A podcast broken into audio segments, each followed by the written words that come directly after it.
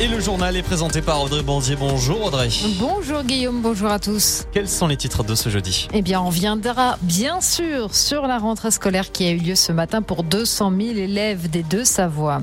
Emmanuel Macron est attendu à Evian tout à l'heure en fin de journée. Et puis la circulation a repris au tunnel du Mont Blanc après une matinée d'interruption.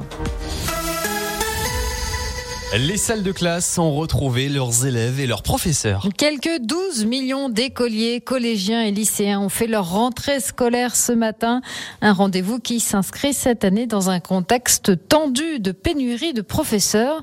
Le ministère de l'Éducation nationale assure que tous les élèves ont un professeur devant eux, mais certains ont un contractuel qui n'a pas le diplôme traditionnel.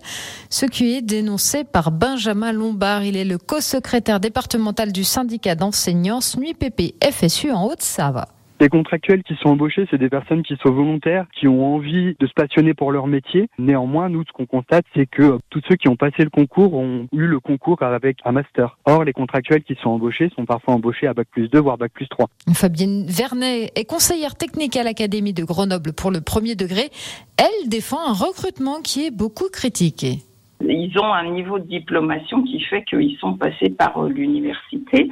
Certains de nos contractuels ont déjà un master euh, en enseignement. Il faut savoir que leur euh, recrutement est fait sur entretien avec l'inspecteur de l'éducation nationale, qui est à même de juger si les éléments apportés lors des échanges conviennent au poste qui est recherché. Mais les syndicats dénoncent également une formation initiale de ces professeurs qui se fait à la va-vite en une semaine seulement et un accompagnement tout au long de l'année qui est insuffisant. Dans le reste de l'actualité, Audrey, il y a ce déplacement présidentiel en Haute-Savoie. Emmanuel Macron est attendu tout à l'heure à Evian où il participera aux rencontres franco-allemandes, un sommet qui rassemble ministres et grands patrons des deux pays pour parler économie et politique. C'est la troisième fois que le chef de l'État y participe. Un déplacement sous haute surveillance également en Ukraine. Les inspecteurs de l'Agence internationale pour l'énergie atomique sont arrivés en début d'après-midi à la centrale nucléaire de Zaporizhia, objet de toutes les craintes depuis que les Russes s'en sont emparés. Les experts devront évaluer les risques d'accident nucléaire, le tout pendant que les bombardements continuent à proximité. Retour en Haute-Savoie où le trafic a repris au tunnel du Mont Blanc. Pendant toute la matinée, la circulation a été interrompue à cause d'un problème de joint sur la chaussée qui venait d'être posé pendant la nuit. Les équipes sont intervenues pour résoudre le problème.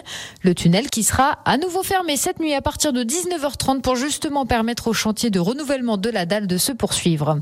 Travaux également du côté de Châtillon-sur-Cluse. Lundi, les travaux vont reprendre au niveau de l'intersection entre les départementales 6 et 902.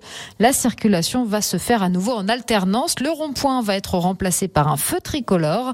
Les travaux avaient commencé au début de l'été et avaient été suspendus pendant la saison estivale. Et on termine avec du sport et du basket. Puisque l'Euro commence ce soir, les Bleus entrent en lice à 20h30 avec un match contre l'Allemagne. Nos basketteurs font partie des favoris puisqu'ils avaient terminé vice-champions olympiques l'année dernière aux Jeux de Tokyo. Merci beaucoup Audrey. Prochain point sur l'actu des deux Savoie tout à l'heure à 17h30. À tout à l'heure. Métral Passy vous